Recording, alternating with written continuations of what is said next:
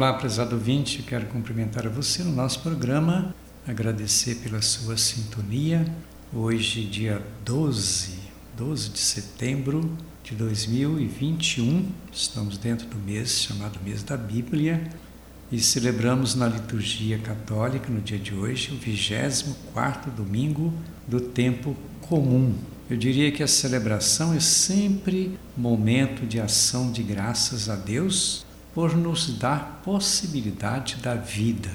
Talvez fosse momento da gente pensar, momento de pandemia, quando quase 600 mil pessoas no Brasil morreram por causa desse vírus. E nós estamos vivos, então é o momento da gente agradecer a Deus. A liturgia da missa deve ser então esta oportunidade também de renovação renovação com a nossa vida, com nossos compromissos, com a nossa caminhada com a nossa responsabilidade como pessoas humanas.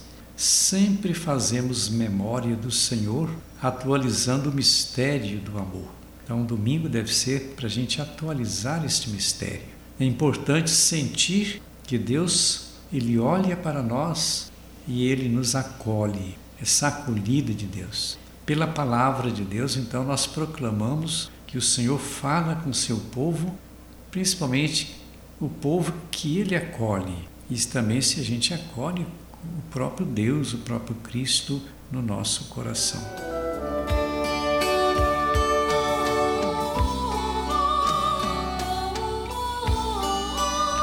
Pois é, estamos então no mês da Bíblia e a gente sempre reflete sobre três, três leituras dentro da celebração. Hoje, leitura Isaías capítulo 50, dos versículos 5 ao 9. Para escutar a palavra de Deus, temos que abrir os nossos ouvidos. Não podemos desviar nossa atenção diante das propostas da palavra. Palavra que não é e que não nos deixa abater o ânimo.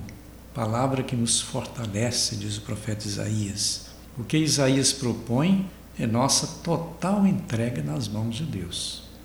Isaías se refere a Cristo, que se entrega aos sofrimentos da salvação. Isso lá no Antigo Testamento, o profeta falando, é claro que ele não cita a palavra Cristo, mas aquele que viria para trazer a salvação. O caminho do cristão, então, diante da palavra, é o próprio caminho de Jesus Cristo. Depois a segunda leitura, Tiago, capítulo 2, 14 a 18. Tiago diz assim: que a palavra de Deus entra pelo ouvido e transmite a fé. Para ele, a fé, se não se traduz em obras, por si só ela está morta. A fé tem que ser colocada em prática, ajudando as pessoas.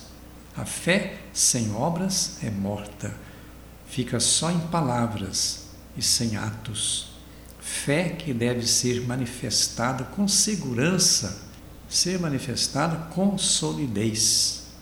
A fé precisa então ser firme, deve ser fundamentada na coragem, ser fundamentada na decisão. A fé a gente recebe pelo batismo como semente, mas ela cresce no coração da pessoa, principalmente quando ela escuta a palavra de Deus que motiva a sua vida de fé.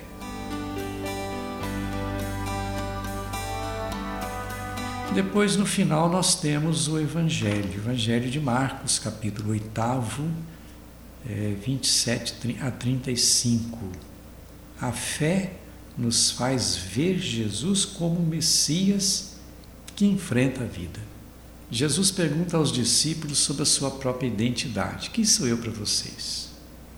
Mas não havia clareza de quem era Jesus para os seus seguidores.